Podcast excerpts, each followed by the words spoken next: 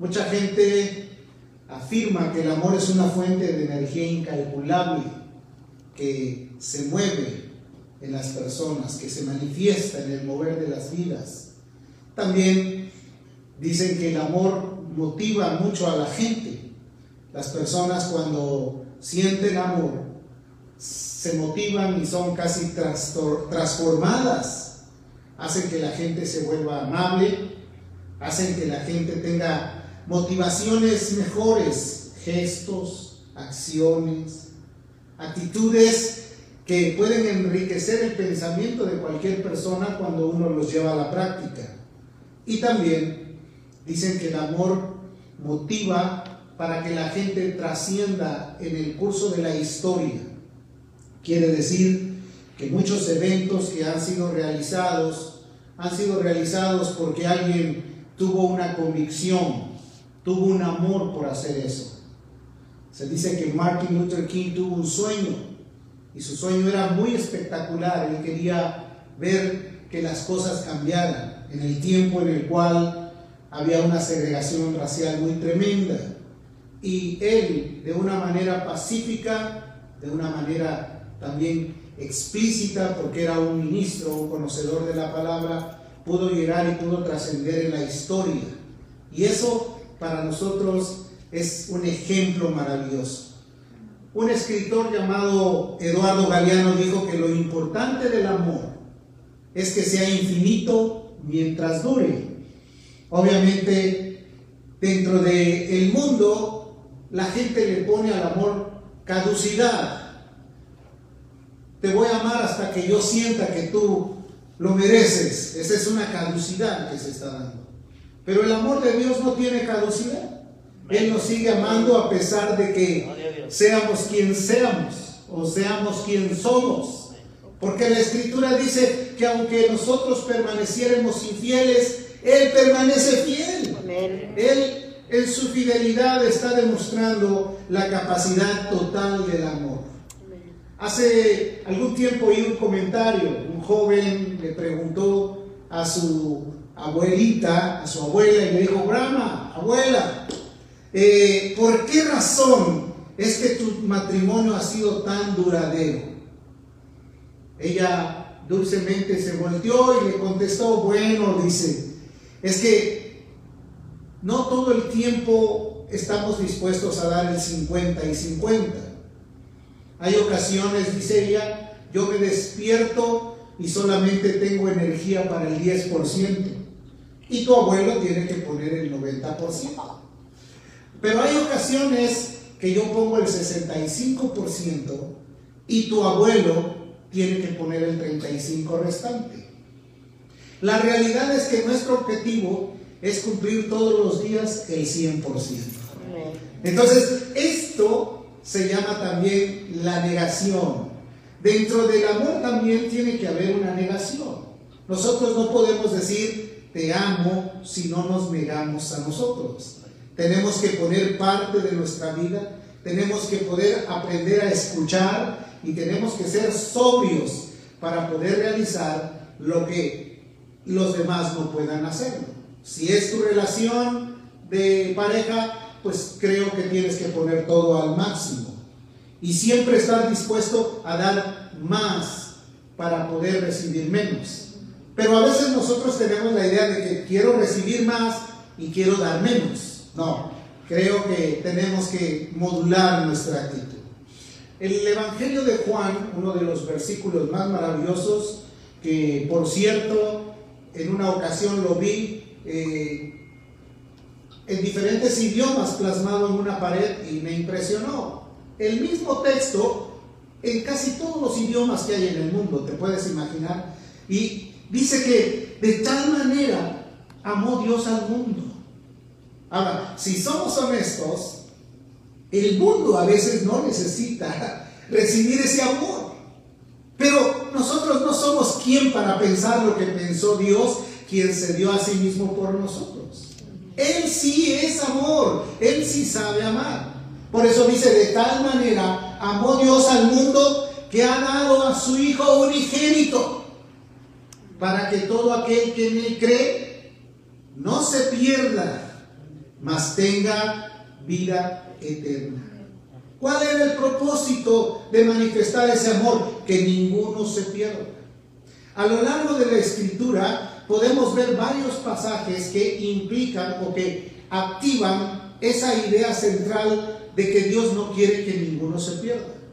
Dios ayudó al pueblo de Israel, Dios ha bendecido a toda la comunidad judía, Dios ha bendecido al pueblo de Dios, Dios quiere que toda la gente proceda al arrepentimiento, no quiere que ninguno, ni uno solo se pierda. Él vino a dar su vida no por una fracción de la humanidad, sino por todos, para que todo aquel que en él crea encierra una gran cantidad, encierra el universo mismo. Es algo glorioso. Ese es el amor de Dios. Lo manifestó con la finalidad de que cada persona pudiera tener el entendimiento que nuestra vida tiene un propósito aquí en la tierra. Y nosotros como cristianos sabemos que nuestro mejor propósito es servir a los demás. ¿Cuántos dicen? Es poder dar nuestra vida en servicio. Es poder menguar nosotros para que Él crezca. ¿Por qué? Porque cuando hacemos la voluntad de Dios, simplemente estamos anunciando las virtudes del que Dios llamó de las tinieblas a su luz admirable. Estamos cumpliendo y redefiniendo el significado correcto del amor. El amor no lo va a poder ver el mundo mientras el cristiano no se niegue a sí mismo, ¿verdad? El mundo tiene que saber que hay un Dios cuando haya un pueblo que ame y que obedezca y que esté dispuesto a servir. Porque esa es la realidad. La gran problemática del mundo es la frialdad, el endurecimiento del corazón, las eh, fricciones, los conflictos, las batallas, todo esto lo que genera racismo, lo que genera clasismo, lo que genera también inconformidad política, todo eso hace que la vida del ser humano tenga ciertos conflictos para poder creer que alguien le ama, creer que alguien está interesado en su vida. Porque después de tantos conflictos, de tanta eh, rebelión que hay en el mundo, la gente lo primero que piensa es que cada quien agarre lo suyo para sí mismo. Cada quien luche por su propia vida, que no esté pensando en nadie, sino que piense en sí mismo. Y hacen que el ser humano se cargue de una actitud egoísta completa. Jesús nos enseñó algo diferente.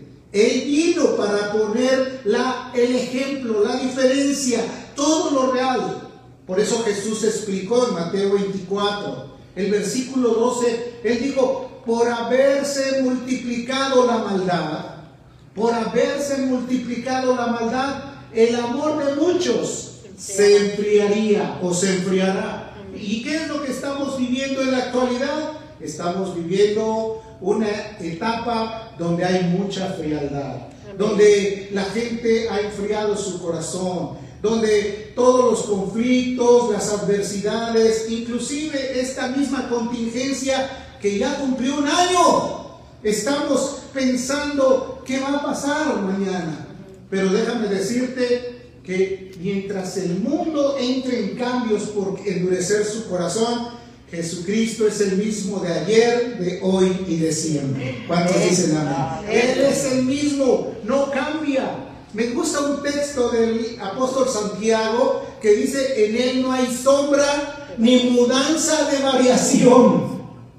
¿A qué se refiere esto? Tú te das cuenta cuando sales por la mañana y, caminas un tramo largo y de repente ves que el sol te da un poco de sombra en cierta área y, de repente se va moviendo.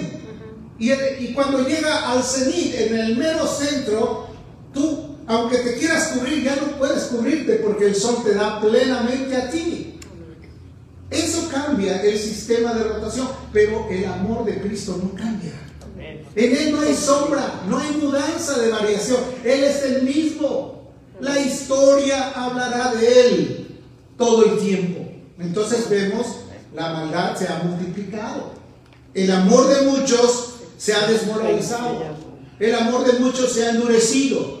Inclusive la iglesia tiene que volver a resurgir surgir en medio de estos conflictos. Hay muchos que ya endurecieron su corazón pensando, pues ya, mejor nada que ver con Dios. Cuando el Dios del cielo permitió pasar por esta prueba para probar quiénes son fieles a su palabra, quiénes están fieles a su causa, quienes realmente han reconocido y han podido entender el verdadero amor de Dios para sus vidas.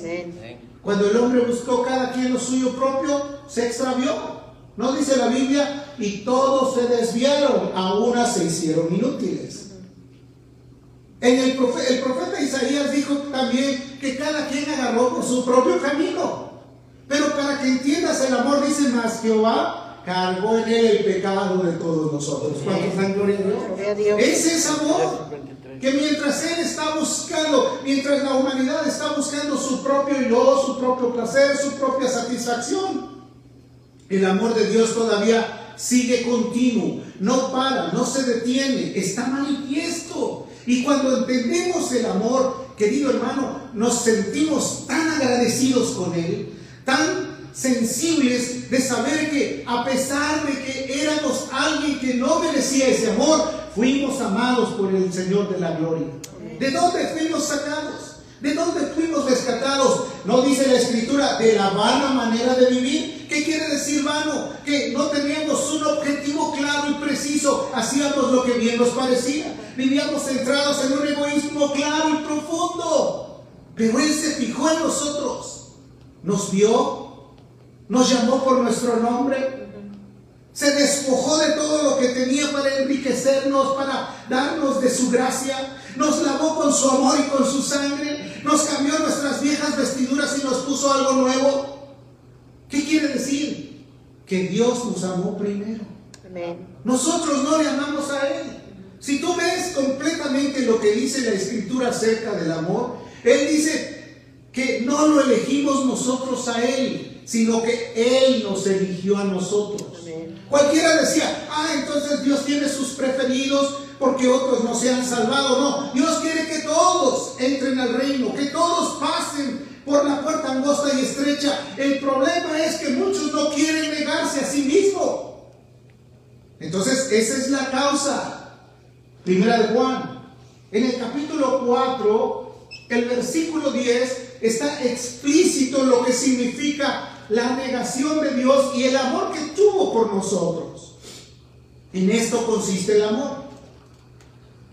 Dice, no en que nosotros hayamos amado a Dios, sino en que Él nos amó a nosotros. ¿Cuántos dicen amén? Querido hermano, a lo mejor nos encontró caminando pensando que estábamos en el camino correcto, ahí todos este, distraídos, eh, volteando para un lado, para el otro lado, sin tener un objetivo de vida.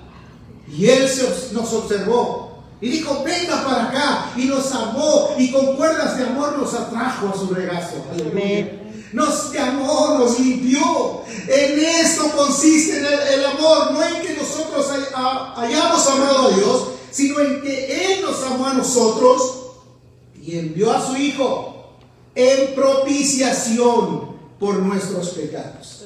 No solamente se fijó en nosotros, sino que tuvo un plan. ¿Qué voy a hacer con esta gente? ¿Qué voy a hacer con este mundo que está perdido? Muchos están enredados en sus negocios, otros están enredados en su eh, dependencia, otros están enredados en sus conflictos, otros están enredados en sus necesidades, otros han sido enredados en todo lo que tiene que ver con los afanes de este siglo. ¿Qué voy a hacer? Mandó a su Hijo en propiciación por nuestros pecados. ¿Qué quiere decir? Lo envió con la finalidad de decirte voy a liberar de la esclavitud del pecado, porque el pecado, si no lo quita el Señor, nadie te lo quita. ¿Cierto o no es cierto? La paga del pecado, ¿a dónde te conduce? La paga del pecado te lleva a la muerte, primeramente la muerte espiritual. Porque hay gente que vive muerto en delitos y pecados. Pero cuando Él viene, te quita te hace a un lado, te lava en su sangre y te hace una nueva criatura. ¿Y qué pasa cuando eres una nueva criatura? Las cosas viejas pasaron y aquí todas son hechas nuevas. Amén. Todo es hecho nuevo. Algo glorioso. Entonces, la frivolidad, la arrogancia, la insensatez fue quitada del medio. Porque muchos vivíamos de esa manera. Y Él nos amó y se dio por nosotros. De lo tortuoso, de lo convulsionado de la vida, de los conflictos terribles nos sacó Dios. Y Él se dio cuenta que para nosotros era imposible encontrar la luz. ¿Cierto o no es cierto? Porque la Biblia dice, esta es la condenación, que la luz vino al mundo y los hombres amaron más, que las, más las tinieblas que la luz, porque sus obras eran malas. Tuvo que venir Él específicamente para remover esa oscuridad. Querido hermano, si Jesús no viene y mete su mano a la basura de donde nos encontrábamos, nosotros no hubiéramos visto el perdón de Dios ni la misericordia. Amén. Gloria a Dios. Él nos llamó, Él hizo algo glorioso. Esa frialdad del corazón, de vivir para ti, de pelear todo el tiempo, de tener resentimientos, deseos de venganza. Necesitábamos que alguien nos rescatara. Y Él nos rescató. ¿Cuántas veces intentaste dejar lo que te ataba? Por todas tus fuerzas nunca pudiste. Hasta que no vino Él y te descubrió entonces tú pudiste decir, ya no puedo más, ahora ayúdame. Amén. ¿Cuántos dicen? Amén, gloria a Dios. Ahora ayúdame tú. Entonces Él lo hizo con amor. El mundo para poder lograr esta información necesita ser tocado por el Espíritu Santo de Dios. Porque el Espíritu convence de pecado al hombre. Hay cientos de predicadores hoy día, en la televisión, en el YouTube, en todo lugar y están predicando muchos un mensaje claro y específico. Pero el mundo no quiere oír de Dios, porque la luz vino al mundo. Los hombres han amado más las tinieblas que la luz. Entonces, ¿qué quiere decir? Que Él está todavía, no detiene su obra, sigue tocando, sigue golpeando las puertas, sigue llamando a lo profundo del corazón del hombre, sigue insistiendo y como dice la escritura, forzándolos a entrar a través de la predicación, a través de la locura de la predicación, porque mucha gente podrá decir, esta gente está loca, ha perdido el juicio, pero si somos locos es para Dios y si somos cuerdos es para nosotros mismos. Aleluya. ¿Por qué? Porque lo necio de Dios es más sabio que lo sabio del mundo. Es la gran diferencia que tiene Dios en medio de nosotros. Jesús no solamente vino a redimirnos del pecado, sino vino y buscó amistarse con nosotros. Te das cuenta que en el mundo ya es muy difícil tener amistades. A veces hay conveniencia. Me voy a acercar contigo porque tú me puedes indicar qué es lo que tengo que hacer. Me voy a acercar contigo porque eh, pues me hace falta eh, una compañera. Me voy a acercar contigo porque, bueno, estoy solo y perdido en el mundo. Me voy a acercar contigo para ver qué beneficios obtengo. Pero Él no fue así. Él vino y se amistó con nosotros. Y la amistad es algo inquebrantable. Se dice que hay tantos códigos en el mundo que hablan acerca de la amistad, o acerca de eh, la comunión, o acerca de pertenecer a algo. El amor de Cristo nos llamó para tener esa relación. En otras palabras, vino, se amistó con nosotros y dispuso, escucha esto con claridad, dispuso dar su vida por nosotros. ¿Tú te imaginas todo el sufrimiento que tuvo como varón? Porque dice la escritura que fue varón experimentado en quebrantos. Algunos quieren experimentarse, pero en la tecnología, ¿cierto o no es cierto? Otros quieren experimentarse en las finanzas. Otros quieren experimentarse pues en el fútbol o en cualquier otro deporte. Él era experimentado en dolores, en quebrantos. ¿A qué me refiero? Que a lo largo de toda la historia el nombre de Dios lo han querido deshacer, lo han querido separar, lo han querido ocultar, lo han querido quitar del medio, pero Él sigue estando firme porque es la roca de las edades. Porque está firme, es algo que nunca se va a mover. Entonces, eso es algo glorioso. ¿Qué beneficio podría obtener de nosotros el Señor? Nada. No, pero es que yo tengo talentos. No es que yo sé hacer esto. Es que yo... Nada. Si no es por Él, no somos nada. Amén. Gracias a su misericordia. Gracias por fijarse en nosotros. Gracias por habernos rescatado de donde nos encontrábamos. Gracias, Señor, por haber tenido de nosotros misericordia. Gloria a Dios, gracias. Amén. Amén. El apóstol Juan, en el capítulo 15, donde habla acerca de la vida verdadera, pero en el versículo 13, dice algo bien importante. Dice, nadie tiene mayor amor que este, que uno ponga su vida por sus amigos. ¿Qué te parece? Nadie tiene mayor amor que este, que ponga su vida por sus amigos. Nos vio como amigos, no como enemigos. Y nos alcanzó, nos cuidó, nos levantó, nos ayudó. Gloria al nombre de Dios porque tuvo de nosotros compasión. Amén. Y a veces nuestras relaciones interpersonales no las podemos o no las aprendemos a poder fortalecer, sino más bien las quebrantamos. No queremos sentir nada que, digamos, nos hizo sentir mal. Su mirada fue como una pistola. Me sentí eh, casi herido. Y, y por cualquier cosita queremos ya tirar la toalla. ¿Cierto o no es cierto? Cierto. No, pero es que no me llamó. Es que me dijo que y no lo hizo. Entonces, somos muy frágiles. Somos muy frágiles, hasta yo diría, a veces exageramos nuestra fragilidad. Él puso su vida. Amén. Esa es la amistad. Eso es, tú no puedes dar el, el- el 50, yo voy a dar el resto. Amén. Amén. Y yo te aseguro que las relaciones interpersonales van a crecer, las relaciones maritales van a ser gloriosas, matrimonios sólidos, firmes, testimonios puros y vívidos de que hay un verdadero amor en ellos. Nada nos pidió. Vino y se fijó en nosotros, sí, nos dijo, vuélvete a mí. Muchos dicen, yo soy tu amigo, pero si me ayudas. Condicional, ¿verdad? Otros te dicen, voy a ser tu amigo, pero te voy a vender mi protección. Puede ser. Me voy a casar contigo para que me ames. O sea, no es porque te amo, porque te voy a amar, porque voy a cuidar de ti. Me voy a casar. No, me, voy a- me casé contigo para que me amaras. Entonces, el amor tiene que estar plenamente identificado con nuestras acciones y con nuestro desarrollo.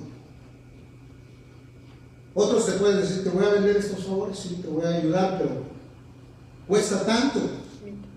Eso no puede ser. No puede ser eso, porque Él no nos cobró. Lo hizo gratuitamente. No dice la escritura que la salvación es un don de Dios, es un regalo, Amén. es algo, te costó, te cobraron, No. te dijeron vale tanto, no lo podrías pagar. ¿Quién puede pagar la salvación de una eternidad con oro, con plata? No. Es por la pura misericordia y bondad de Dios. Amén. Gloria a Dios. Cuando contraes matrimonio te tiene que agarrar el juez y te tiene que estar diciendo, repite estas palabras, a ver, para comprometerte, para decirte, ándale, delante de la ley has dicho que ibas a amarle en salud y en prosperidad, en, en enfermedad y también en, en- en salud. Cuando debería de hacer un amor pleno, sin que te estén diciendo, yo me he venido a casar contigo porque te amo. Amén. Ah, no se ven muchos amén. Amén. No se oye. No es formalidad, es verdadero el amor de Dios. Amén. Tampoco es que, bueno, pues hay que cumplir la ley, dicen otros. Pues ya me casé contigo, tengo que cumplir la ley. No, no es así. Eso es como si te tomaras un caldo sin sal. Estar listo siempre para amar. Amén. Amén. Romanos 5, el verso 8 es un texto precioso que dice que más Dios muestra su amor para con nosotros En que siendo, fíjate, en que siendo aún pecadores, Cristo murió por nosotros. Mostró su amor, lo sigue mostrando a la humanidad. Querido hermano, cada día que te despiertes, atén este pensamiento en tu alma, en tu corazón. Jesucristo nos amó y Él ah, murió por nosotros. No importó quién era, yo puedo servir también a Dios para que otros puedan ver el amor de Cristo. Amén. Amén. Que sea una de tus, meta- de tus metas, de tus deseos, de tus anhelos. Tan grande fue el amor de Dios que murió sin que nosotros lo mereciéramos. Y hablar de la muerte no es cualquier cosa. Hoy se ha generalizado tanto que a lo mejor se está perdiendo hasta la sensibilidad de un ser querido. Y yo sé que el amor es tan grande y tan profundo. Tan grande. Dicen que no hay un amor tan grande en la tierra que el amor de una madre.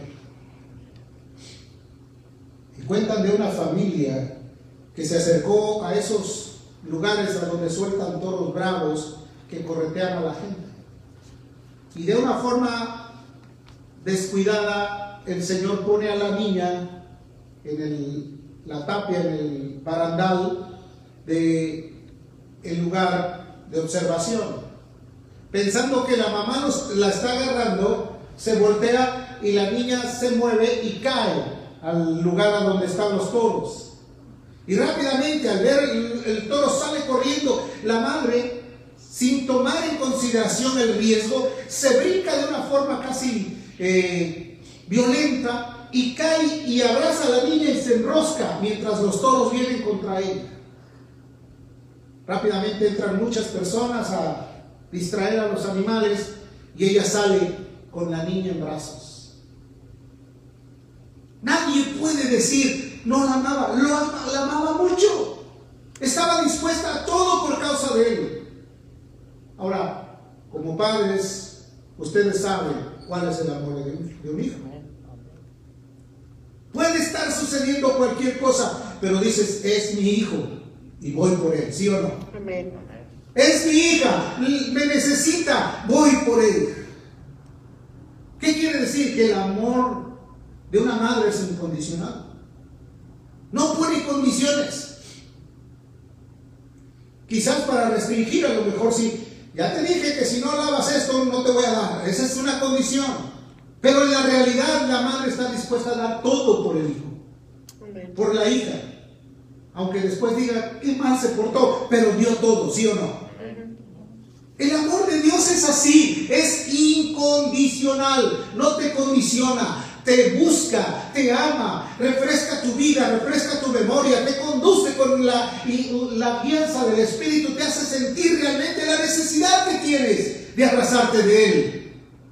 Es un amor verdadero. No es el amor platónico de las películas, que todo parece ser como que es eh, algo, un cuento maravilloso. No, este es un amor real, incondicional.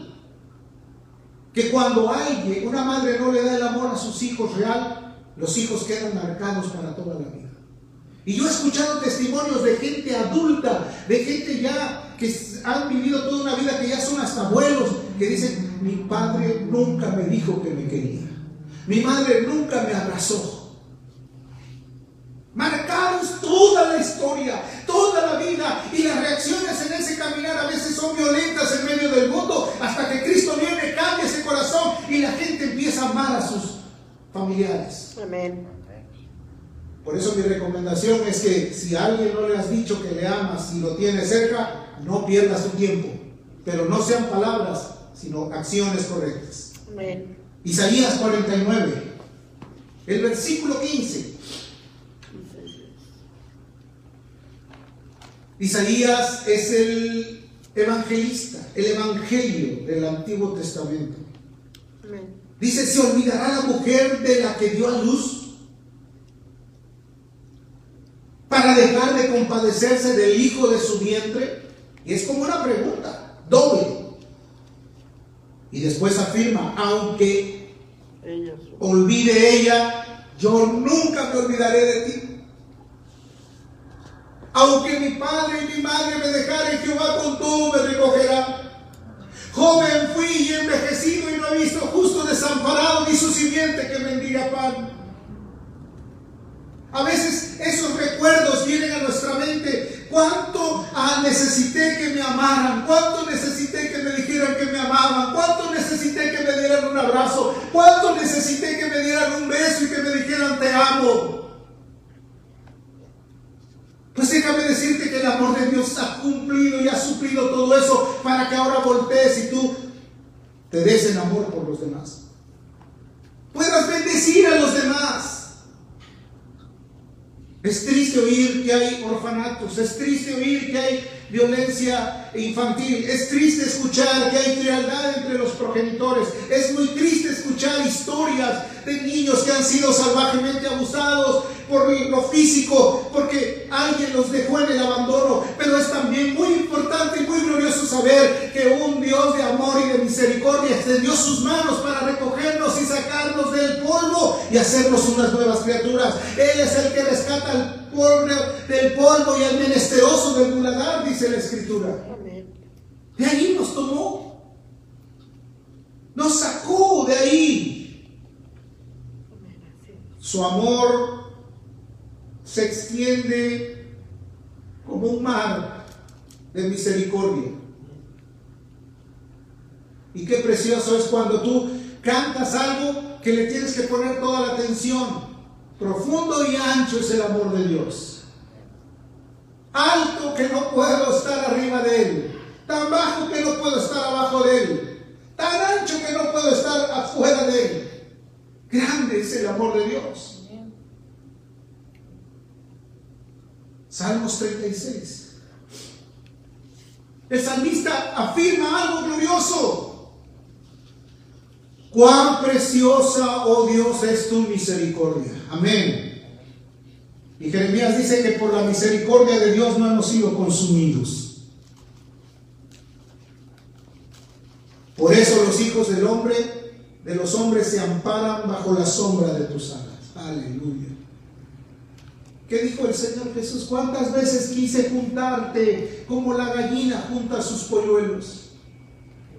Y era un lamento, Jerusalén, Jerusalén, que matas y apedreas a los que te son enviados. ¿Cuántas veces te quise juntar como la gallina junta sus polluelos? Debajo de mis alas estará seguro, escudo y alargue su verdad, hablando acerca de la misericordia de Dios, de la compasión, del amor, de lo profundo que nos ha amado Dios. Te habla de seguridad. Te habla de tener un refugio. Hay ocasiones que quisieras encontrar un lugar a donde desahogarte, un lugar en donde encontrar el refugio para que nadie sepa qué es lo que estás sufriendo. Pero el Dios del cielo quiere ser tu refugio para que tú vayas y corras a sus brazos. Él te da la verdadera protección que tú necesitas. Esa protección que es la más segura por eso el apóstol Pablo dijo, el amor de Cristo nos constriñe. ¿Cuántos han sentido así? Ay, me dolió hasta el corazón de, amor, de, ver cómo, cómo me ayudaron, cómo, cómo tuvieron de mi misericordia, cómo me amó. mi corazón casi se constriñe, se hace como nudo, se hace como que es apretado. El amor de Cristo nos constriñe pensando esto, que si uno murió, luego todos murieron. Morir al yo, morir al pecado, morir a esa vida vana, morir a los deseos que antes teníamos y voltear a aquel que tiene tanta compasión por nosotros.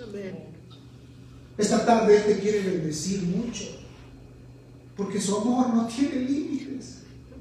Quiere sanar tus heridas, quiere libertar tu corazón, ¿quién te quiere hacer una persona completamente limpia, diferente, mudada en otra persona, un cambio total. El amor de Cristo nos hace sentir correspondencia, que así como Él nos amó, nosotros también debemos amar. Segunda de Corintios, en el capítulo 8, verso 9, dice, porque ya conocéis la gracia de nuestro Señor Jesucristo. ¿Qué significa la gracia? Segunda de Corintios, capítulo 8, verso 9. porque ya conocéis la gracia de nuestro Señor Jesucristo, que por amor a vosotros, fíjate lo que dice, que por amor a vosotros se hizo pobre, siendo rico. ¿No es el rey de reyes? ¿No es el todopoderoso? Se hizo, siendo pobre, se hizo, perdón, siendo rico, se hizo pobre para que vosotros por su pobreza, ¿qué dice? Fuésemos enriquecidos. ¿Pero en qué sentido? ¿En plata? ¿En dólares? ¿En euros? En amor y compasión por los demás. Pon tu mano en el corazón, ponte de pie y dile, Señor, aquí está mi vida. Te doy gracias por ese amor tan grande que me has dado. Gracias, porque yo puedo entender hoy que tu amor no tiene límites.